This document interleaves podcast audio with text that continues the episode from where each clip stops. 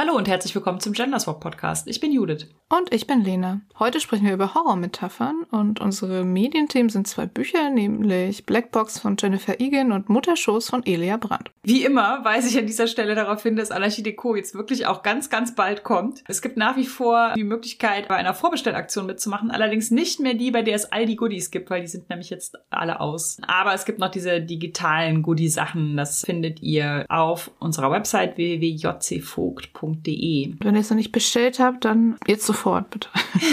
Ebenfalls Ende August, nämlich am 26.08., kommt auch die neue Queerwelt, nämlich die Nummer 6. Und ihr könnt sie auch jetzt schon vorbestellen und den Link findet ihr auch in den Show Notes. Außerdem hat Christian ein neues Rollenspiel geschrieben, das jetzt bald auch rauskommt. Ich glaube auch Ende August. Alles kommt Ende August. Und zwar Guerilla Journalists. Das ist ein Setting-ungebundenes Rollenspiel, bei dem ihr Enthüllungsjournalistinnen spielen könnt oder Aktivisten journalistische Journalistin. Es hat lauter so Mechanismen, um Stories aufzuklären. Man kann das auch zum Beispiel in ein bestehendes Rollenspiel einbinden. Das haben wir bei der Deepcore-Kampagne gemacht. Erst eine Story enthüllen und dann eingreifen oder wie auch immer mit einer anderen Gruppe vielleicht, weil JournalistInnen halt nur aufdecken können und nicht selbst die Fäden in die Hand nehmen können. Es ist ein neues System, das von City of Mist und ein bisschen von Fate und Powered by the Apocalypse inspiriert ist. Und das erscheint bei der Rollenspielklöppelei. Das ist ein Imprint des Achier Verlags. Alles Gute kommt Ende August. Also ein super Spiel. Wir haben es auch schon zusammen Test gespielt und es war sehr cool. Es gibt auch fertige Beispielcharaktere zum gleich losspielen. Ja, genau. Es gibt fertige Settings. Man kann das auch in der realen Welt im Jetzt und Hier spielen, wenn man das gerne möchte. Oder halt in Fantasy, Science Fiction, wie auch immer. Settings. Alles Settings, in denen es halt potenziell Presse gibt und potenziell Leute, die Dinge aufklären wollen. Sehr schön. Ich habe es diesmal nicht mitgeschrieben. Ich habe es nur gelayoutet und lektoriert und so. Und den Link findet ihr natürlich ebenfalls in den Shownotes. Okay. Wir sprechen über Horror.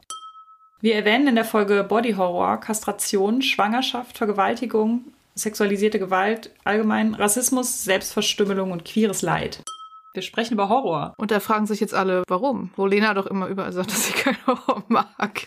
Ja, ich schrecke ja auch vor Horror zurück. Also ich gucke so gut wie keine Horrorfilme. Ich lese sehr, sehr, sehr wenig Bücher mit Horrorthematik. Warum hatten wir Lust, über Horror zu reden? Also kurz gesagt gibt es eine Entwicklung in Horrorfilmen, Büchern, Serien, die wir interessant finden und deshalb wollten wir drüber reden, nämlich die Frage, was eigentlich als Horror dargestellt wird und wie sich das verändert hat und welche neuen Metaphern für Horror so benutzt werden. Auch eigentlich ist schon wieder der Our Opinions Are Correct Podcast schuld. Die haben nämlich mehrere interessante Folgen dazu gemacht. The Nightmare of History and the Eldritch Horror of Gentrification Beide sehr gute Titel und beide super Folgen. Ja. Im Prinzip ging es um die Frage, welche realweltlichen Mechanismen und Strukturen werden horrormäßig verarbeitet und wie hat sich das geändert? Warum ist das interessant? Und da haben wir gedacht, da ist ja auch im Rollenspiel, nicht unbedingt nur bei Horror, sondern auch generell bei Spielen, die halt so Metaphern für reale Probleme sind, irgendwie ganz interessant. Das könnten wir da ja auch mal drüber reden. Ich finde auch, das hat viele feministische Aspekte tatsächlich, weil es bei Horror, finde ich, auch so darum geht, dass irgendwie das Fremde in so diese schöne heteronormative Partnerschaftsfamilienwelt einbricht. Dass das, was erhalten bleiben muss, so diese Normalität ist oder das, was zerbricht, die Normalität ist oder so. Wovor fürchten wir uns und was wird oft als furchterregend dargestellt? Wir haben ja am Rande ein bisschen angesprochen bei der Folge mit äh, Lea zum Thema psychische Erkrankungen und Mental Health im Rollenspiel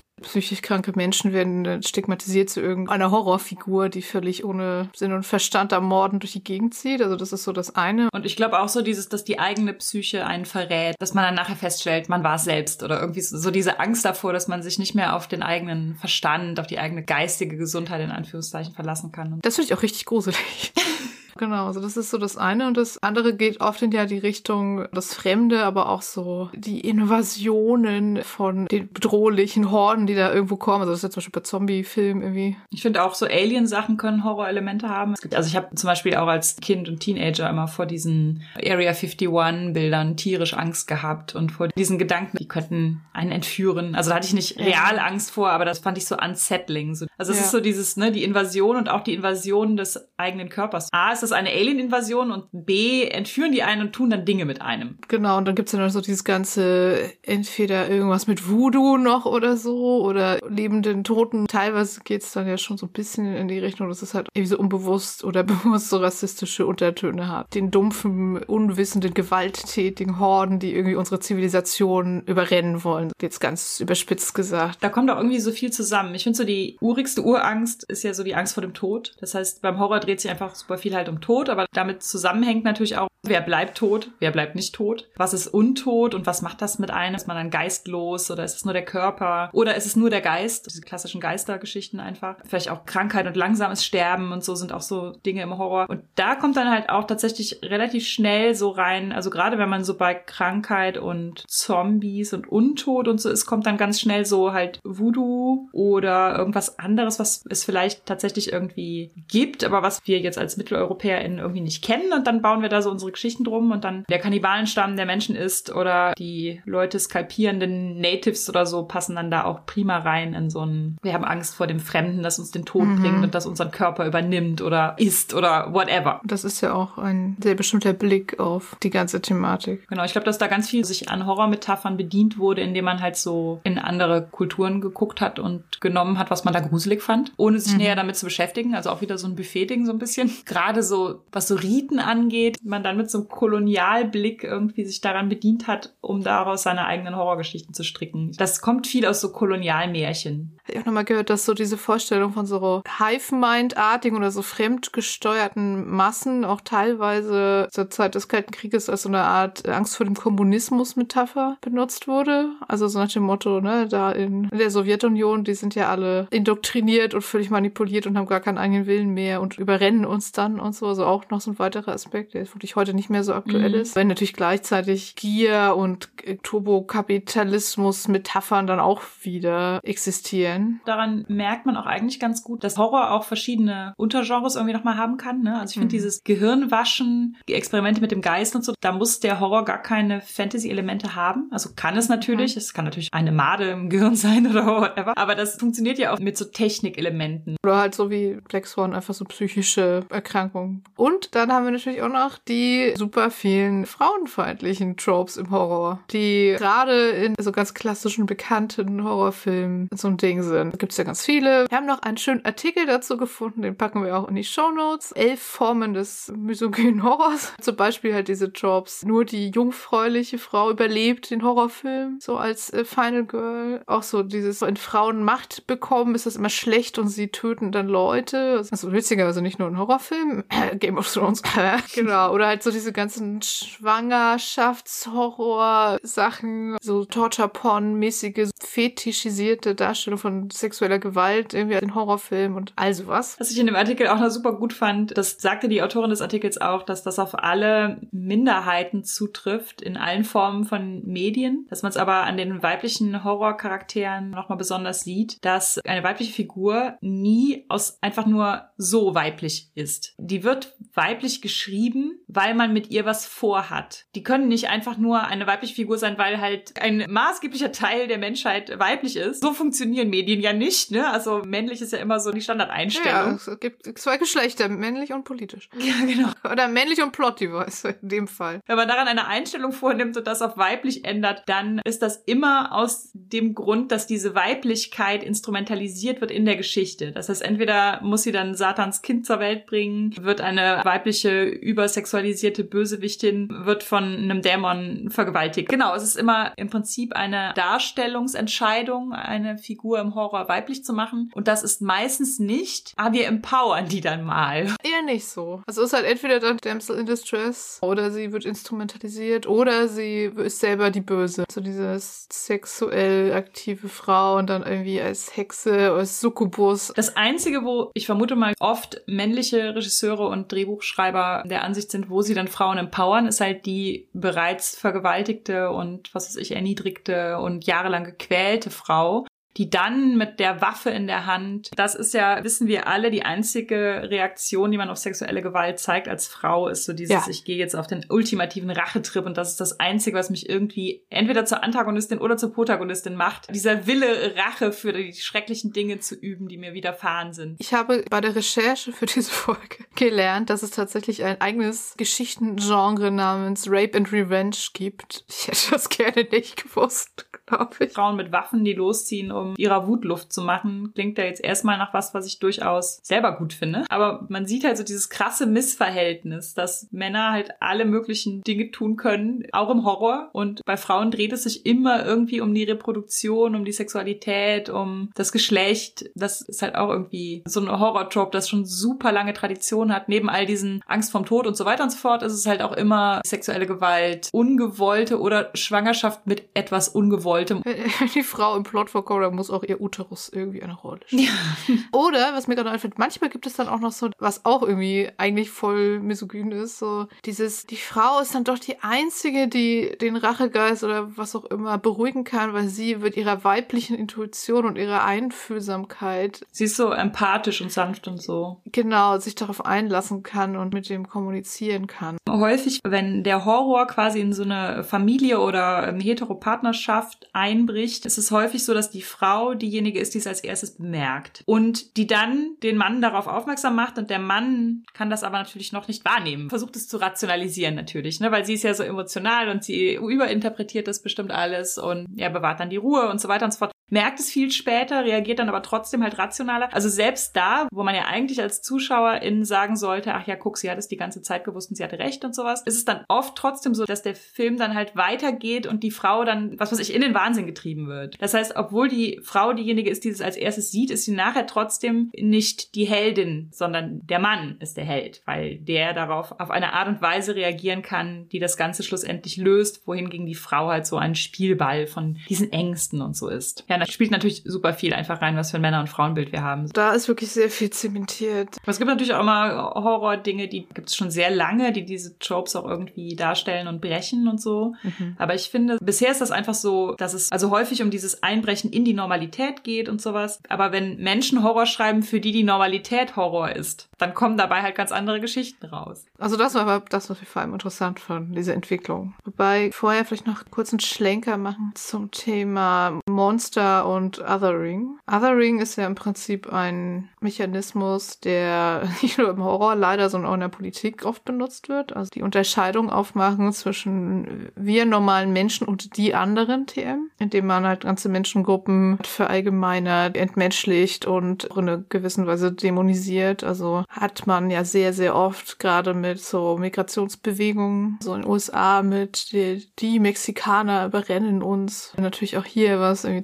2015 bei der größeren Geflüchtetenwelle passiert ist. Diese ganzen Vorstellungen von, da kommen dann diese Fremden. Die Dämonisierung passiert immer auch gleichzeitig mit so einer Angstvorstellung von sexueller Gewalt. Es geht immer Hand in Hand. Das war bei der Yellow Peril so, das war 2015 ja. so. Das ist so dieses, die Vergewaltiger kommen jetzt rüber. Weil, glaube ich, wörtlich ein Zitat von dem Ex-Präsidenten Trump, irgendwie die Vergewaltiger und Drogenhändler kommen. Also das ist natürlich irgendwie auch politisch ein großes Problem und es ist natürlich auch ein Problem, weil das in diesen Horrorsachen dann oft benutzt wird, um halt dieses die anderen zu benutzen als Angstmechanismus. Tatsächlich haben wir auch noch einen ganz interessanten Artikel über Monster gefunden, also der so sich mit diesen viktorianischen Monsterentwürfen, also in dem Fall Frankenstein und Dr. Jekyll und Mr. Hyde beschäftigt hat. Dass die halt zu Zeiten entstanden sind, wo auch es wieder so war, dass diese viktorianische Gesellschaft Ende des 19. Jahrhunderts durcheinander geriet, weil zum Beispiel auch mehr so in Richtung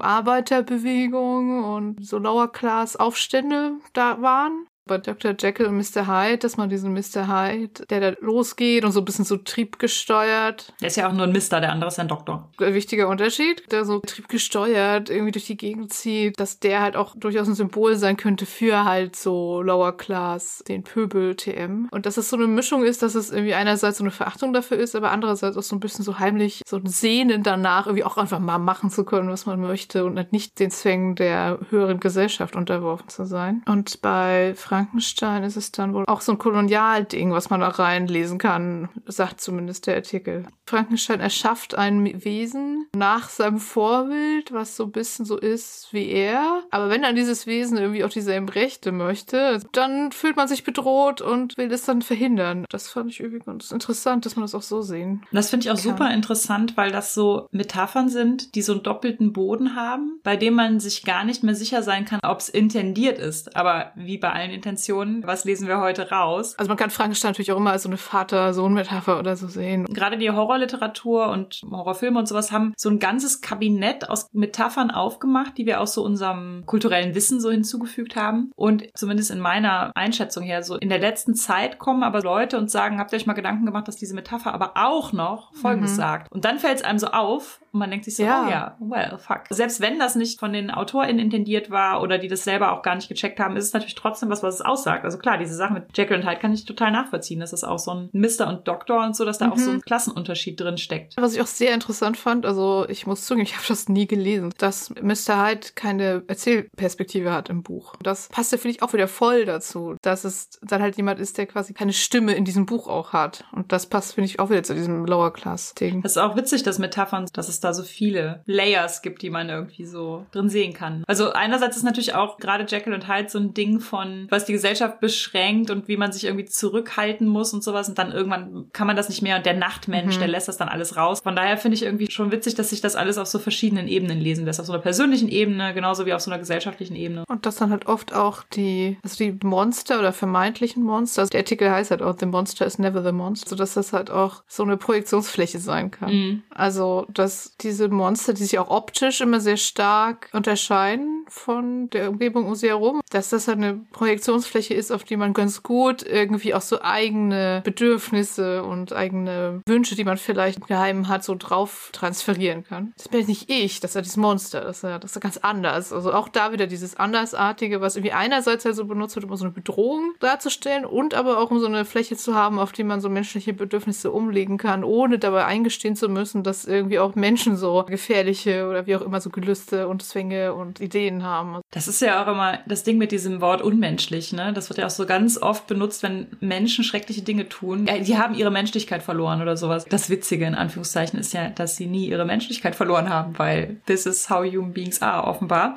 Es gibt ja auch so eine längere Tradition, also auch aus dem Gothic Horror und so, dass man das Monster dann annimmt. Und ich finde aber gerade in letzter Zeit und gerade mit dem Thema Queerness gibt es so eine Embrace the Monstrous Bewegung, sag ich jetzt mal, ne? Oder so ein Thema. Das finde ich, dass das in letzter Zeit ganz viel so in so queer-feministischen Kontexten auftaucht. Auch da viel im Rollenspiel. Ich finde, Monster hat natürlich das Beispiel für dieses, ja. meine Sexualität weicht von der vermeintlichen Norm ab und das Ganze projiziere ich in ein Monster, das ich annehmen kann oder wo ich in den Abgrund blicken kann. Ich finde, es ist aber auch zum Beispiel bei Thirsty Sword Lesbians drin. Diese Archetypen bei Thirsty Sword Lesbians, die haben auch eigentlich immer irgendwie so was Monströses. Die Playbooks haben ja auch alle so eine Art ganz deutlich reingeschriebene, so das ist dein Konfliktgeschichte, ja. ne? Also sowas wie du versuchst die Erwartungen der Gesellschaft zu überwinden, die an dich gestellt werden. Es gibt ja auch dieses eine Playbook, die so übernatürliche Sachen sehen kann. Klar, jetzt nicht ganz so deutlich über Monster, aber auf jeden Fall auch schon da. Da spielt ganz viel so rein, so dieses, ich habe jahrelang versucht, mich anzupassen. Jetzt mhm. stelle ich fest, dass woran ich mich anpassen will, wird mich eigentlich immer verraten, weil ich ja doch eigentlich das Monster bin und andere Leute das früher oder später wissen werden. Ich werde nie ganz reinpassen können. Und dann kommt so ein, und das will ich auch gar nicht. Und dann ist das so ein sich zum Monster emanzipieren Ding, was ich super interessant finde. Das finde ich auch im Horror-Kontext interessant, weil Monster natürlich so ein klassisches Horror-Ding auch sind und das ganz viel auch aus, aus dem Horror kommt. Aber ich finde letztendlich ist das so ein Thema, das sich ganz viel irgendwie, also sowohl in der Fantastik, aber es muss noch nicht mal unbedingt fantastisch sein. Also das Monster muss nicht mal nee, wirklich stimmt. erkennbar ein Monster sein. Da fällt mir auch gerade wieder noch The Watch ein, wo ja das Patriarchat und die toxische Männlichkeit und so, dass das Monster quasi ist, gegen das man kämpft. Da ist auch das Interessante, dass das auch etwas ist, was die Spielleitung einbringen soll, wenn sich einfach am Spieltisch Leute so toxisch verhalten. Ist ja ein sehr sperriges Rollenspiel, finde ich. Eine sehr ungewöhnliche Erzählstruktur, aber also der Teil ist auf jeden Fall sehr interessant. Ich finde auch ganz witzig, dass quasi männliches Privileg der Horror ist. Du hast ja eben schon die eine Opinions Are Correct Folge erwähnt mit Gentrifizierung als Horror. Ja. Ich finde, dass im Moment der Blick, der so lange auf das andere und das Marginalisierte Marginalisierte ist das Horrorelement gerichtet war, richtet sich im Moment stärker auf das Privilegierte ist der Horror und das vermeintlich ja. Normale. Das ist halt super interessant. Da gab es ja auch jetzt ein paar Sachen, wir haben sie ja nicht geguckt, weil wir alle kein Horror haben. das größte Beispiel ist halt Get Out von mhm. John Peel, der Film, wo es ja darum geht, dass ein junger schwarzer Mann mit seiner weißen Freundin zum ersten Mal deren Familie besucht. Und dann passieren da schlimme Dinge. Ich habe jetzt gelesen, was da passiert. Das ist krass, schön krass. Ich wollte mich ein paar Mal toxischer Mensch, der Mann, diesen Film zu gucken. Ich habe ein paar Trailer davon gesehen, dachte dann so, oh Gott, nein, ich glaube, ich kann nicht. Ja, ich habe jetzt einfach gelesen, was passiert. Auf jeden Fall sehr viel, sehr Interessantes drin, so, so White Supremacy. Hat er in einem Interview auch gesagt, John Peel, dass der tatsächliche Horror in der Handlung auch eine Rolle spielt, aber es halt auch schon so um dieses Gefühl geht, so die einzige schwarze Person im Raum zu sein, zum Beispiel, was so eine ganz eigene Art von Horror sein kann. Wir haben ja letzte Folge bei historischer Urban Fantasy schon mal kurz über The Ring Shout geredet, wo ja der Ku Klux Klan das Horrorelement ist. Die können sich ja in Monster verwandeln. Da finde ich auch, ist der Horror auf White Supremacy gerichtet. Also das ist tatsächlich ja willentlich umgekehrt. Gerade weil das spielt in den 10er oder 20er Jahren. Und da ja ganz stark dieser Horror, der so gezeichnet wurde, auf das andere ging, das heißt auf den schwarzen Mann, auf Juden und Jüdinnen, die, was weiß ich, Kinder opfern. Und dass das in Ring Shout halt bewusst umgedreht wird. Lovecraft Country geht ja auch in dieselbe Richtung. Und diese Sache mit der Gentrifizierung ist bei The City We Became von N.K. Jemisin. Sind diese Horrorelemente eine Kreuzung zwischen Lovecraft und Gentrifizierung. Also es kommen so Gentrifizierungskräfte aus einer anderen Dimension, die sehr so Eldritch Horrorartig sind, nach New York und gentrifizieren dann New York weiter. Es geht ja darum, dass der New Yorker Avatar erwacht ist. Da gibt es auch schon eine Kurzgeschichte von N.K. Jemisin zu. Weil aber New York ja so groß und so vielfältig ist, hat jeder Stadtteil nochmal eigene Avatare. Und dann müssen die halt erst einander finden und sind natürlich eine ganz großartig diverse Truppe, die sich miteinander arrangieren muss. Und dann gibt es halt diese eine weiße cis-hetero-Frau, die der Avatar von Staten Island ist. Der einzige Stadtteil, der so potenziell von dieser, also potenziell können sie natürlich alle von dieser Gentrifizierungsmacht korrumpiert werden, aber das ist der einzige Stadtteil, wo die so richtig Wurzeln schlagen können. Die Metapher ist halt ja. super klar einfach, aber da war halt auch so, dass diese sehr unterschiedlichen Leute, die aus ganz unterschiedlichen Hintergründen kommen und die sich jetzt irgendwie auch damit abfinden müssen mit ihrem Avatar-Dasein, dass sie jetzt irgendwie für immer so eine Art Seelenverwandtschaft haben und sowas. und dann ist es halt irgendwie komplett klar, dass sich diese eine weiße hetero-cis-Frau da unmöglich irgendwie einfinden kann. Dazu ist ja, ihr Leben ja. lang zu sehr gesagt worden, dass sie normal ist und die anderen unnormal. Gentrifizierung und ja auch damit verbunden so Relokalisierung, diese Mischung aus dem Stadtviertel, wo man vielleicht schon immer wohnt, vertrieben werden, weil da jetzt Leute einfach wie die Heuschrecken kommen und irgendwie da die alten Mietenden rausdrängen, um das teuer weiter zu verkaufen und auch so dieses Auseinandergerissen werden von so Strukturen, Nachbarschaften mhm. und Geschäften und so. Das ist, finde ich, auch was, was sich echt sehr gut als Horrormetapher eignet. Im Prinzip ist es so eng mit Kapitalismus verbandelt, ja. dass es so wie das Hive Mind und Schwarmbewusstsein zum Kommunismus passt, passt halt die monströse Gentrifizierung zum Kapitalismus. Und natürlich kann man ja auch, wie wir es eben schon bei The Watch erwähnt haben, so diese ganze patriarchalen Strukturen und misogynes Denken und Frauenfeindlichkeit und so als Horror framen. Und da ist natürlich dann immer so eine Gefahr dabei, dass das dann so ein bisschen schief geht, indem halt zum Beispiel sexualisierte Gewalt oder so in Verbindung gesetzt wird, wieder mit dem Fremden, dem Täter, der hinterm Busch hervorspringt und Dämonen oder dieses irgendwie, ja, da kommt was Fremdes und dringt da irgendwie in den geschützten Bereich der Wohnung oder dergleichen ein und tut schlimme Dinge, während es in Wirklichkeit ja leider so ist, dass das meistens in diesem sozialen Nahraum passiert. Ich glaube, diese Gefahr, dass eine Metapher schief geht, die hat man auch irgendwie immer. Also es gab ja auch verschiedene Beispiele, dass diese Rassismus und das White Supremacy der Horror ist, wo das irgendwie schief gegangen ist. Da ist ja so Antebellum irgendwie so das Beispiel für, also das macht so eine Metapher auf und wenn man diese Metapher aber dann zu Ende denkt, das ist so wie mit dem Fremden, der aus dem Busch oder der Dämon, der die Frau vergewaltigt oder wie auch immer. Ja. Wenn man das dann zu Ende denkt, ist man dann plötzlich doch wieder bei was, was eigentlich das zementiert, was es aufbrechen sollte. Oder was halt zum Beispiel bei Antebellum die schwarze Frau dann nur zu so einem Plot-Device verkommen lässt oder zu so einem She was not like the others. Ja, genau das. Also das ist wohl am Ende die Metapher, dass sie entkommen kann, weil sie im Gegensatz zu anderen Leuten halt irgendwie gebildeter und fähiger ist Was auch, glaube ich, immer die Gefahr ist, ist, dass es generell benutzt wird, so dieses, oh, wir wollen es mal darstellen, ne, wie schlimm. So, und dann wird es aber nur so ein Ergötzen und sich voyeuristisch an Leid von Frauen, wenn es jetzt so fetischisierte, mhm. sexualisierte Gewalt ist, so ein Ergötzen an diesem Leid ist, ohne dass es empowernd ist, ohne dass die Figuren darin wirklich eine, eine Agenda haben. Auch voll oft bei queeren Themen, ne? Ja, stimmt. Vor einiger Zeit, da wurde häufig in den Medien natürlich so dieses Leid von schwulen Männern. Mittlerweile ist es vielleicht das Leid von Transmenschen, wo die, die ganze Existenz so auf dieses Leid runtergebrochen wird und es geht, was weiß ich, um Selbstverstümmelung oder irgendwie sowas. Da kommt man ganz oft so in Metaphern, wo man dann so denkt, ja, was sagst du denn eigentlich damit? Da sind wir wieder bei dem Punkt.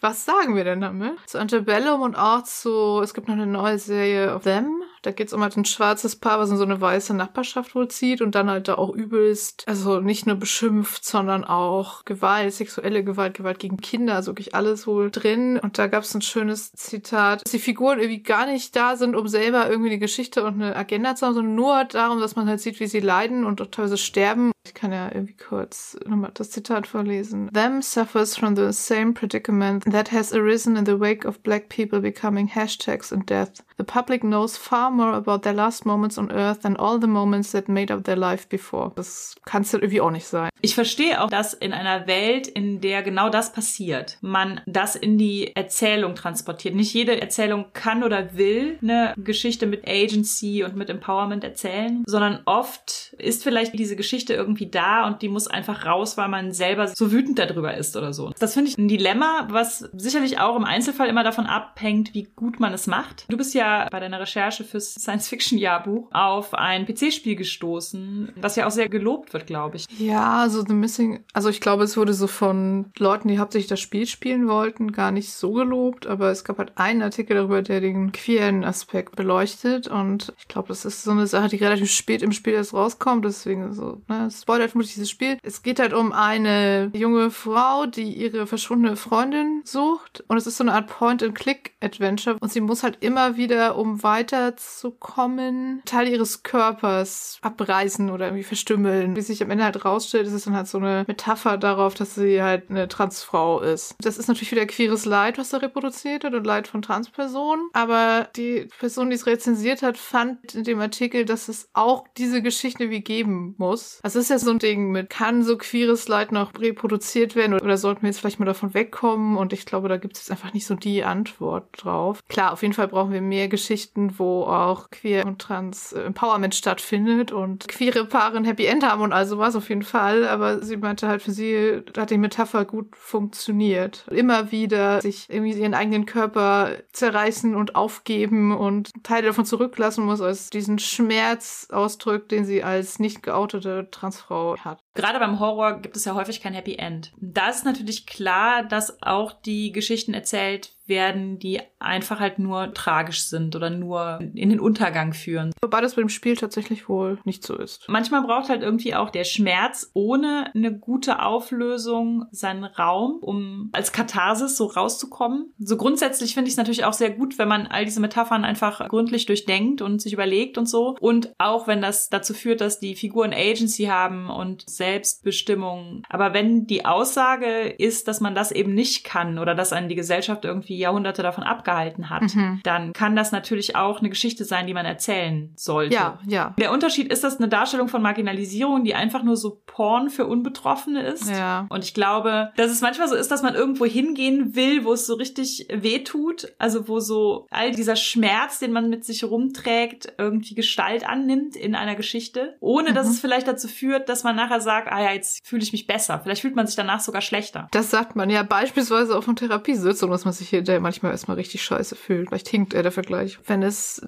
also ein Bedürfnis ist, auch so Geschichten zu erzählen, die halt kein Happy End haben, was auch in der echten Welt halt auch kein Happy End gibt, dann ist das halt etwas, was auch irgendwie erlaubt sein muss. Ich finde halt, wir können nicht hingehen und sagen, also jede Marginalisierungsgeschichte muss jetzt irgendwie ein krass empowerendes Happy End haben, sonst darf man sie nicht erzählen. Nach Jahrhunderten von Marginalisierung muss halt auch so der Raum kaum dazu da sein, einfach zu sagen, wie scheiße es ist. Diese Horrormetaphern hängen total davon ab, wie der Weltenbau drumherum ist. Also ich denke mal auch, wie sehr darüber nachgedacht wird, was dann die Aussage dahinter ist. Also ich habe von einem Film noch gelesen, das fand ich auch super spannend, so ein Kurzfilm, Two Distant Strangers heißt der. Und da ist halt so das Thema Rassismus und Polizeigewalt mit so einer Zeitschleife verknüpft. Derselbe schwarze Mann wird jeden Tag irgendwie von demselben weißen Polizisten getötet. Und dann geht die Zeitschleife von vorne los und egal was er macht, er läuft immer diesem weißen Polizisten über den Weg und stirbt immer. Die Idee dahinter war wohl, das zu verarbeiten, dass irgendwie Einfall von Polizeigewalt und Tod von Schwarzen durch die Polizei meistens noch nicht mal aufgeklärt oder verarbeitet ist, wenn der nächste passiert. Da so die Idee ist, mit einer Zeitschleife zu verknüpfen, fand ich sehr gut. Also, soweit ich das gelesen habe, ist es aber schon so, dass die Hauptfigur dann noch mehr macht in diesem Film, als zu sterben. Das ist ja auch was, was bei den weiblichen Figuren im Horrorfilm so ist, wenn die halt nur dazu da sind, um zu sterben oder Ja. um mit dem Alien schwanger zu werden, dann merkt man halt, dass die Leute, die den Film gemacht haben, sie eigentlich gar nicht als Personen betrachten, sondern als Plot-Device, um halt irgendwie so einen Horror zu zeigen. Und das kann man natürlich irgendwie besser machen, wenn man dann halt weggeht von diesem monströsen Bild des Vergewaltigers vom Outer Space oder aus einer dämonischen Dimension oder sowas und das so ein bisschen wie bei Bluebeard's Bride, dass halt der größte Horror der immer freundliche Ehemann ist, der jetzt aber halt Ja. nicht da ist und du findest seine Geheimnisse heraus oder so, Ja. ne? Dann gewinnt dadurch natürlich auch die Hauptfigur, die eigentlich das Opfer dieses Horrors ist, mehr an Hintergrund, an Charakter und vielleicht auch an Entscheidungsmacht, auch wenn es nachher an einen Punkt kommt, an dem es eigentlich dann wiederum alles nur noch schlecht ausgehen kann. Bei Bluebeard's Bride kannst du nur zwischen Pest und Cholera wählen am Schluss. Für wen ist das gemacht? Ich fand ein Beispiel, was so sexualisierte Gewalt angeht, was ist gut gemacht, das ist leider kein Horror oder überhaupt gar nicht fantastisch, ist ja Unbelievable. Eine Netflix-Serie. Es ist ein echter Fall tatsächlich, der da verarbeitet ist und da ging es halt um so einen Serienvergewaltiger. In dem Fall dann wirklich der Fremde sozusagen. Es geht auch eigentlich gar nicht um diesen Typen an sich, sondern es geht irgendwie um den Umgang damit, also die Polizeiarbeit darum und um Umgang mit Frauen, die vergewaltigt worden sind. Und da ist halt ein Plot, eine junge Frau, die halt das Opfer von ihm geworden ist und der aber nicht geglaubt wird. Im Prinzip dann erst Jahre später, als die Fälle dann weitergehen, wird das nochmal aufgerollt und dann auch von zwei Polizistinnen, die wissen, wie man solche Sachen aufklärt, stoßen die auch wieder auf diesen alten Fall von dieser jungen Frau,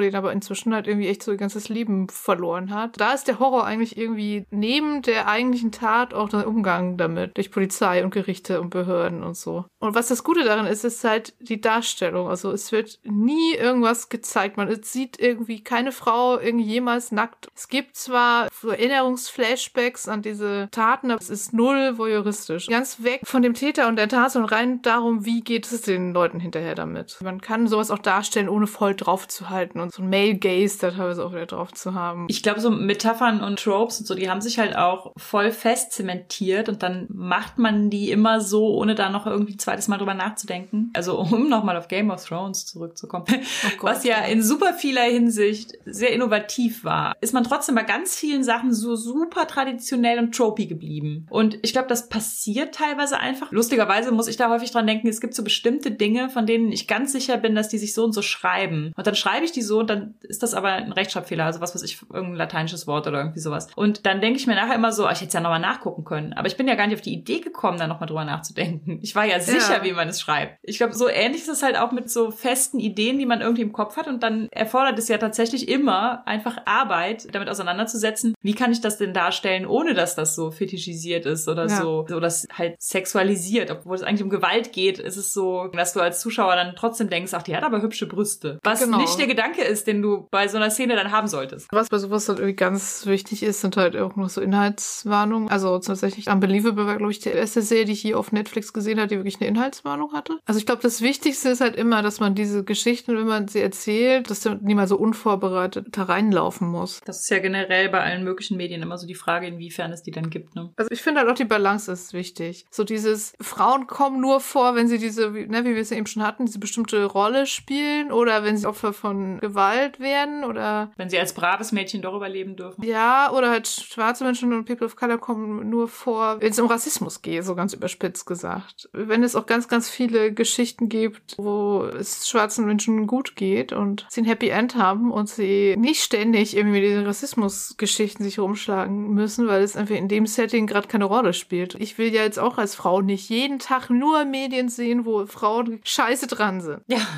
Wie schwierig es überhaupt ist, so die eigene Identität in Medien wiederzufinden, desto schlimmer ist es dann, wenn es dann immer nur so um Leid und äh, Trauma und Horror und Tod geht. Wir haben ja auch oft so dieses, ich möchte das Patriarchat niederbrennen. Dann tut das auch gut, so schmerzhafte Geschichten zu lesen die aber ja trotzdem auf so eine Weise konstruiert sind. Das heißt, man hat trotzdem so die, die Sicherheit, da bewegt sich eine Geschichte vorwärts und nicht so diese Hilflosigkeit, die man so tagtäglich einfach hat. Ja. Oft hilft mir das auch, also um in meiner eigenen Wut irgendwie klarer zu werden oder neue Gedanken zu fassen oder so. Und oft ist es aber auch so, und das ist ja auch was, was wir bei Queerwelten immer wieder so propagieren, oft ist es auch so, dass wir so Geschichten haben wollen, die einfach auch mal nur Urlaub sind. Und ich glaube, die Vielfalt ist halt das Wichtige. Ne? Solange wir ja. in diesem Dreckspatriarchat leben, brauchen wir auch Geschichten, die dieses Dreckspatriarchat im Mittelpunkt haben und über die wir uns aufregen können und wo wir mitfiebern oder mitfühlen können. Wir brauchen aber halt auch schon mal Geschichten, wo es einfach nicht der Fall ist und wo wir einfach Urlaub machen können. Genau, beides halt. Aber im Horror kann man natürlich keinen Urlaub machen, das ist mir schon klar. Es kann natürlich auch Horrormetaphern geben, die einfach nichts gesamtgesellschaftliches aussagen und sich, was weiß ich, mit dem eigenen Selbst auseinandersetzen. Aber das wäre dann halt auch gut, wenn Frauen halt auch sowas dürften, sich mit sowas auseinandersetzen, was ja im Horror dann so klassische männliche Themen sind. Das Tierhafte oder das Triebhafte oder irgendwie sowas äh, so zu benennen und zu tackeln, statt immer nur so diese Abziehschablonen von der Frau, die eigentlich nur so um ihren Uterus herum gebaut ist. Was ich noch überlegt hatte, was jetzt so was Rollenspiel angeht, die Frage ist, also die Abgrenzung zwischen so Message Games, über die wir schon mal eine eigene Folge gemacht haben, wo Bluebeards Bright ja eins der Beispiele war. Auf der einen Seite und halt so Marginalisierungs- oder Diskriminierungserfahrung irgendwie so unter anderem halt in Rollenspiel einzubauen. Zum Beispiel als Horror-Metapher. Ohne, dass es die Leute dann so überfällt. Weil bei Message Games ist natürlich klar, ne? Dann sagt man, oh, hier spielen jetzt Bluebeards Bright und das ist a Game about Female Horror oder wie der Untertitel dann noch war. Aber wenn man jetzt sagt, okay, wir spielen jetzt dieses Spiel und dann kommt da aber irgendwie das Monster irgendwas vor, was dann auch so eine Metapher ist und wie bereitet man da irgendwie die Spielende drauf vor und checkt, ob sie das irgendwie haben wollen. Das ist natürlich auch nicht mal ganz einfach. Ich glaube, man kann auch nicht davon ausgehen, dass weil SpielerInnen sich einen bestimmten Charakter gebaut haben, dass sie die realweltliche Marginalisierung dieses Charakters als Element drin haben wollen. Ob als Horrorelement oder mhm. als anderes sei jetzt auch mal dahingestellt. Selbst wenn man jetzt in der realen Welt spielt und es sind schwarze Charaktere dabei, dass es nicht automatisch dann so sein sollte, dass man davon ausgeht, dass Polizeigewalt schon okay ist. Ja, uff, das musste auf jeden Fall irgendwie abgesprochen. Genau, also da finde ich irgendwie ja. dieses Marginalisierung zum Horror machen ist erstens super schwierig, wenn alles Unbetroffene am Tisch sitzen. Es ja. ist aber auch dann schwierig, wenn eine betroffene Person am Tisch sitzt und die anderen nicht oder so. Also sind generell so Dinge, die man sehr genau irgendwie absprechen sollte. Es kann natürlich sehr gut sein, dass einfach ein Thema ist, wo sich alle mit beschäftigen wollen. Also ich kann mir zum Beispiel auch gut vorstellen, dass wenn man jetzt zum Beispiel in einer komplett queeren Runde Thirsty Sword Lesbians spielt oder so, dass man sich da auch noch mal ganz anders mit diesem wir sagen uns von der Gesellschaft los und sind die Ausgestoßenen auf der Suche nach ihrer Identität oder so, ne, dass man das noch mal auf einem anderen ja. Level irgendwie spielt. Ja, wenn man in den 50er Jahren Setting spielt, dass man dann sagt, so wollen wir jetzt wie im echten Leben so den krassen Sexismus und Rassismus haben oder sagen wir, nee, das ist hier quasi eine alternative Welt und es ist nicht so. Man sollte nicht automatisch davon ausgehen, dass das für alle fein ist. Und es gibt ja sowieso auch Spiele, die das auf so eine andere Ebene transportieren. Zum Beispiel Spire haben wir ja schon öfter mal mhm. erwähnt, wo es so eine Unterdrückung von Dunkelelfen durch Hochelfenwelt ist, wo man halt auch so diesen Unterdrückung und Rassismus und Klassenkampf irgendwie darstellen kann, ohne dass man so an echte, realweltliche Sachen koppelt. Und da ist es ja so ein großer Teil des Settings, dass man, glaube ich, dann auch davon ausgehen kann, wenn Leute das spielen wollen, dass sie das dann auch irgendwie erleben wollen. Gerade bei Horror gibt es natürlich Message Games, aber es gibt natürlich auch Spiele, die einfach Horrorspiele sind, wie zum Beispiel Dread, was dann nicht unbedingt sagt, es dreht sich jetzt hier um gesamtgesellschaftliches Thema X, wo aber natürlich einfach dadurch, dass Horror halt oft so funktioniert, natürlich solche Metaphern durchaus reinkommen können. Gerade wenn man sagt, wir spielen jetzt ein Horrorrollenspiel und es ist ein vorgefertigtes Abenteuer, dann kann man sich ja zumindest auch vorher sehr gut eigentlich damit auseinandersetzen, was ist okay und was nicht. Ich ja. habe mal in so einem Dread-Band auch mitgearbeitet, habe auch da vorher gesagt, dass ich eigentlich ja Horror schlimm finde, so persönlich.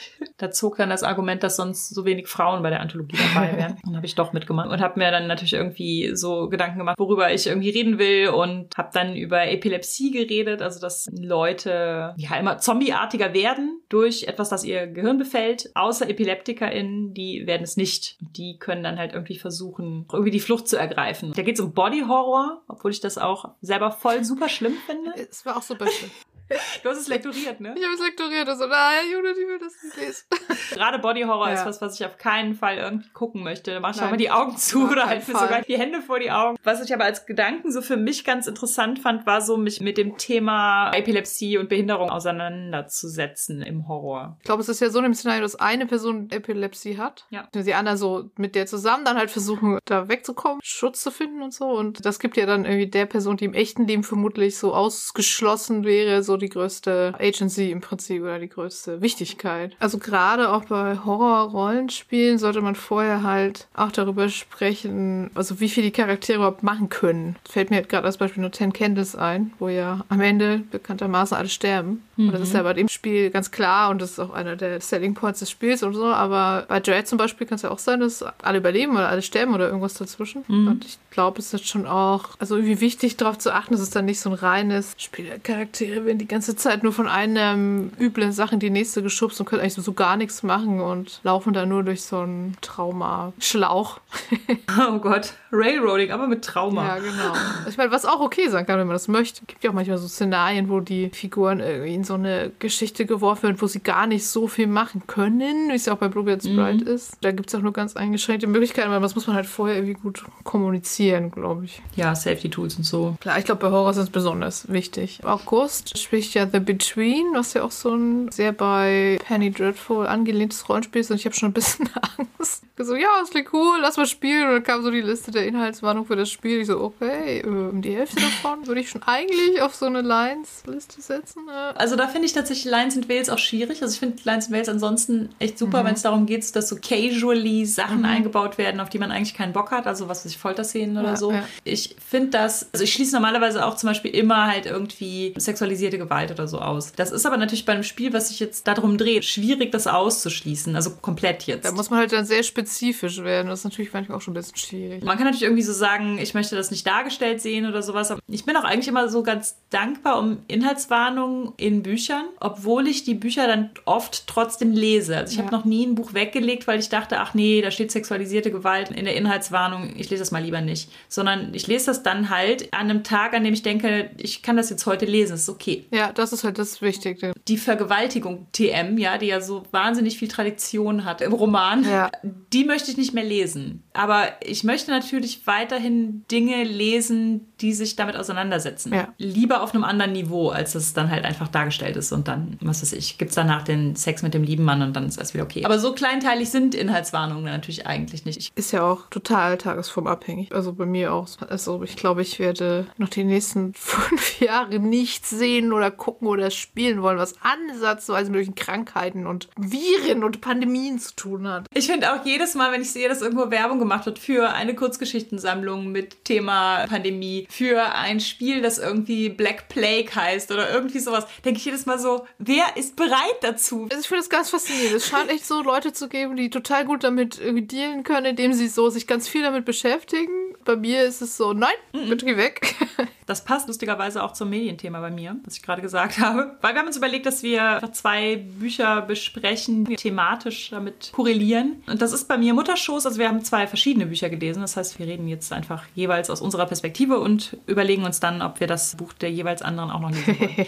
bei Mutterschoß ist es bei mir auch so, dass wenn ich jetzt den Klappentext und die Inhaltswarnungen gelesen hätte, hätte ich vermutlich gesagt, ach, das ist vielleicht nicht so ganz mein Buch. Da war aber einfach auch der Faktor, dass das Buch von Elia Brandt ist, die ja vor zwei Folgen bei uns zu Gast war. Und ich relativ viel natürlich so über Twitter und so von der Entstehungsgeschichte des Buches mitbekommen habe. Ich da einfach sehr so A, vertrauensvoll war. Wenn es von Elia ist, dann ist das sicherlich auf eine Weise geschrieben, mit der ich umgehen kann. Und B, ich weiß, dass Elia sich mit den Themen auf eine Weise auseinandergesetzt hat, auf die ich mich auch damit auseinandersetzen möchte. Also es geht da um Body Horror und Schwangerschaft und dämonische Ungeborene und sowas. Was hast du denn mitgebracht? Also ich würde sagen, es ist eher eine Novelle als ein Roman. Ich habe es wiedergefunden, als ich recherchiert habe zum Thema Kunst im Internet. Black Box von Jennifer Egan und das ist schon 2012 erschienen und vielleicht hat man davon schon mal gehört. Es ist nämlich eine Novelle, die aus Tweets besteht. Also lauter Sätzen, die in einen Tweet passen und damals waren das ja noch 140 Zeichen. Ja, Und die wurde auch auf Twitter veröffentlicht zuerst. Also es war für das New Yorker Magazin, wurde aber von diesem Account des New Yorker erst in 606 Tweets veröffentlicht. Oh, krass. Und das fand ja. ich halt super spannend, weil es natürlich auch so ganz große Restriktion ist, nur so kurze Sätze aneinander zu rein und damit trotzdem die Geschichte zu erzählen. Es ist auch auf Deutsch übersetzt und ist auch auf Deutsch zuerst in Twitter-Form erschienen, im wow. Form-Account der Literatursparte des Spiegel. Hab dann rausgefunden, man kann das online immer noch lesen. Es gibt eine Seite, wo man es als Tweet-Reihe lesen kann und dann dachte ich, dann möchte ich natürlich das so als die Originalerfahrung sozusagen. Eine sehr coole Geschichte, die nämlich auch ganz viel mit Schönheitsstandards und Frauenbildern und so zu tun hat. Bei meinem Buch, in Anführungszeichen, geht es auch viel so um Fremdbestimmung. Ist das bei dir auch der Fall? Jein, es ist eine ganz komische Mischung aus Empowerment, weil es geht halt um eine Frau, die sich als Geliebte eines so Verbrecherbosses an den Rand macht, um halt Informationen zu klauen. Es geht auch so ein bisschen um dieses Beauty Queen, irgendwie schöne Frauen sind doch immer dumm, so ein Accessoire. Das ist halt quasi das, was ihre Waffe sozusagen ist, um sich da an den Rand zu machen. Und es geht halt komplett auch darum, so Selbstaufgabe der Autonomie im eigenen Körper, um halt dieses höhere Ziel zu erreichen auf verschiedenste Art und Weise. Ja, cool. Bei Mutterschoß geht es darum, dass zwei Leute in diesem Setting, was schon bei Opfermond im Mittelpunkt stand, also diese Stadt Goel Kras, da treffen die beiden Protagonistinnen, das ist einmal Ajeri, eine Hebamme, und einmal Shiran, ein Arzt. Die treffen beide auf so Fälle, in Anführungszeichen, also sind mehr als Fälle, weil es ihnen bekannte Frauen sind, mhm. schwangere Frauen, die meistens für Kind und Mutter tödliche Geburten haben. Dabei stellt sich dann heraus, dass die Kinder häufig so merkwürdige flügelartige Missbildungen haben. Beide kommen bei einer Geburt, also sind gemeinsam da und versuchen das Leben der Mutter zu retten. Das gelingt ihnen allerdings nicht. Das führt sie dann aber natürlich weiter. Sie erfahren irgendwie, dass es in letzter Zeit halt häufiger solche Geburten gegeben hat. Weil Goel Kras aber halt eine Großstadt ist, ist es trotzdem schwierig. Also sie finden erstmal gar nicht raus, was haben diese Frauen gemeinsam gehabt. Die sterben auch nicht immer. Es gibt eine Frau, die überlebt hat, die kann aber halt nicht darüber sprechen. Wo sind diese Säuglinge? Also da geht es ganz viel auch so natürlich um diese Frauen in ganz unterschiedlichen Lebenssituationen. Es geht darum, dass die Frauen nicht alle freiwillig schwanger sind. Und es geht ganz stark so darum, wer bereichert sich an dieser Tatsache, dass schwangere Gebärende natürlich irgendwie hilfsbedürftig sind, ausgeliefert. Ja. Natürlich nicht immer, also Geburten sind ja durchaus auch selbstbestimmt und so möglich, aber grundsätzlich ist eine Geburt alleine ja nicht möglich. Du brauchst ja einfach an andere Leute. Ja. Also klar, es ist schon irgendwie möglich, aber es ist nicht cool. Ja. So eine Geburt ist auch ein Team-Effort. Und wie das dann so ist, in unserer Gesellschaft in Goalkras auch, ist darum herum auch Hierarchie aufgebaut worden. Eine Hierarchie, die zum Beispiel aus männlichen Ärzten besteht, denen die weiblichen männlichen Hebammen irgendwie ungeheuerlich sind und so. Die werden natürlich beschuldigt, an diesen Missbildungen irgendwie teilzuhaben und sowas. Und es geht ganz viel um dieses Medizin, die dafür sorgt, dass Männer zum Beispiel Koryphäen mhm. werden können und Ansehen kriegen und, und Geld kriegen und, und Ruhm und all sowas. Das Ganze findet aber so auf den Frauen statt und über ja. deren Köpfe hinweg und so. Es werden super viele Themen angesprochen. Die Hebamme nimmt auch Abtreibung vor und so. Das hat mir sehr gut gefallen. Es war dann tatsächlich auch so, wie ich erhofft hatte, dass ich das halt halt ganz viel so mit dieser Dimension der Themen auseinandersetzt. Wenn ich einen Wermutstropfen hätte, dann ist es der, dass die meisten Schwangeren im Buch auch ihrer Agency so beraubt werden, mehr oder weniger. Also mhm. viele Schwangere im Buch sind halt so dieser Spielball und teilweise auch so ein bisschen so der Plotmechanismus. Also die haben nicht alle großartige Handlungsspielräume, aber es wird schon irgendwie auch darauf geachtet, dass sie nicht nur für nichts existieren und aus dem Nichts nichts oder so. Also die haben schon alle irgendwie Hintergründe und ein Leben und einen Charakter und sowas. Und es ist auch immer sehr tragisch, wenn ihnen dann was Schlimmes passiert. Es hat halt dieses Thema dämonisches Baby und schwangere Frau. Ja, also das klingt auf jeden Fall mega interessant. Das Buch insgesamt hat mich gar nicht losgelassen. Positiv zerschreddert, sagte Patricia Eckermann, glaube ich, auf Twitter. Es gibt ja auch so Studien über so Gewalt im Kreissaal und so Geschichten. Also ganz wichtige Themen und ich finde es auch total super, dass sie auch mal in so einem Fantastik-Setting mit so neueren Patriarchatsanzündegedanken im Hintergrund, finde ich total super. Und ich finde es auch super, dass Elia im hinteren Teil des Buches nochmal den Kontext herstellt. Mhm. Also was ungewollte Schwangerschaft, Zugänglichkeit zur Abtreibung und so angeht, damit man das Buch nicht weglegt und sagt, ja, alles ausgedacht, cool, ähm, bye. Uff, ja, also in der echten Welt ist es halt immer noch alles super scheiße, was das angeht. Also immer wenn ich so Artikel lese über die Tatsache, dass wir seit 100 Jahren nicht geschafft haben, diesen fucking Abtreibungsparagraphen abzuschaffen. Ich werde so schnell, so wütend Mhm. und das Buch würde es bestimmt auch wieder sehr gut schaffen und ich habe gar keine Kraft gerade für so viel Wut.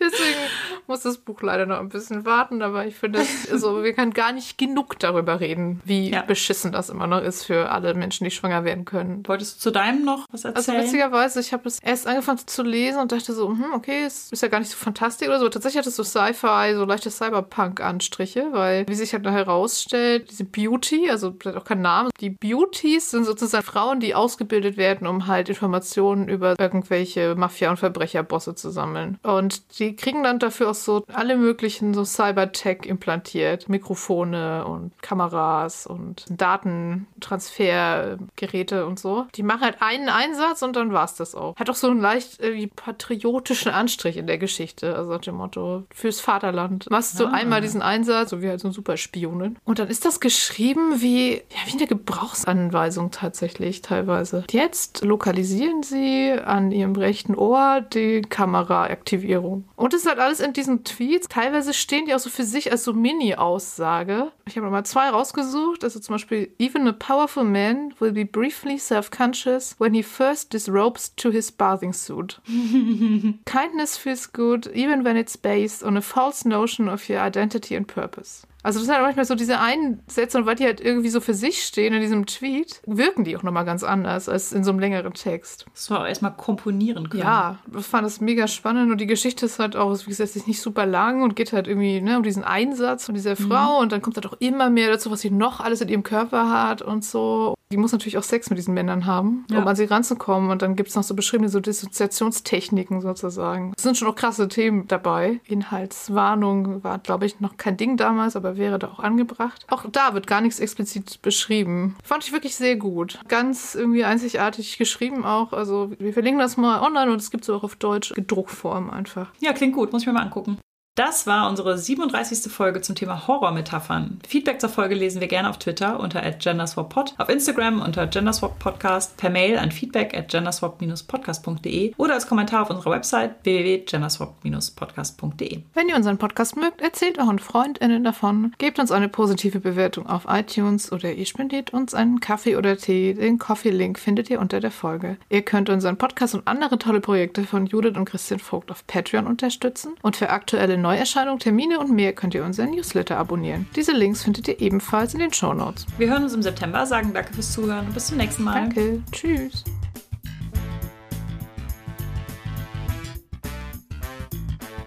Kofi seit der letzten Folge gab es von Kascha, Vanessa, Warbird Max, und Klaus. Dankeschön. Dankeschön. Und unsere Patrons sind Abronat, Adrian, Alexander, Alexander, Amadale, Andrea, Anna, Antonia, Bapf, Benjamin, Björn, Boni, Brophy, Bruno, Busy Lizzie, Katrin, Christoph, Cypher, Dead Operator, Daedalus Root, Eike, Elia, Elias, Eva, Evelyn, Fabian, Gadget O'Brien, Harald, Henning, Hungerhummel, Janis, Jan-Niklas, Jasmin, Johannes, Julia, Julia, Kai, Kama, Karl-Heinz, Katrin, Kai, Kirsten, Lara, Mara, Marcel, Marco, Markus mit C, Markus mit K, Max, Merlin, Mika, Micha, Michael, Michael, Mofte, Moritz, Mr. B, Natschi, Nerd Meets You, Nico, Niklas, Nimea, Nina, nur der Tim, Oliver, Olivier, Olli, Pascal, Patrick, Philipp, Ramon, Resa, Sabina, Sarah, Schreiberling, Skimi, Shelly, Sol, Sphärenmeisters Spiele, Sven, Tütenclown, Tanja, Technosmurf, Tellurian, Tentacle Duck, Thorsten, Tino, Tjörn, Tobias, noch ein Tobias, Tobias, Unique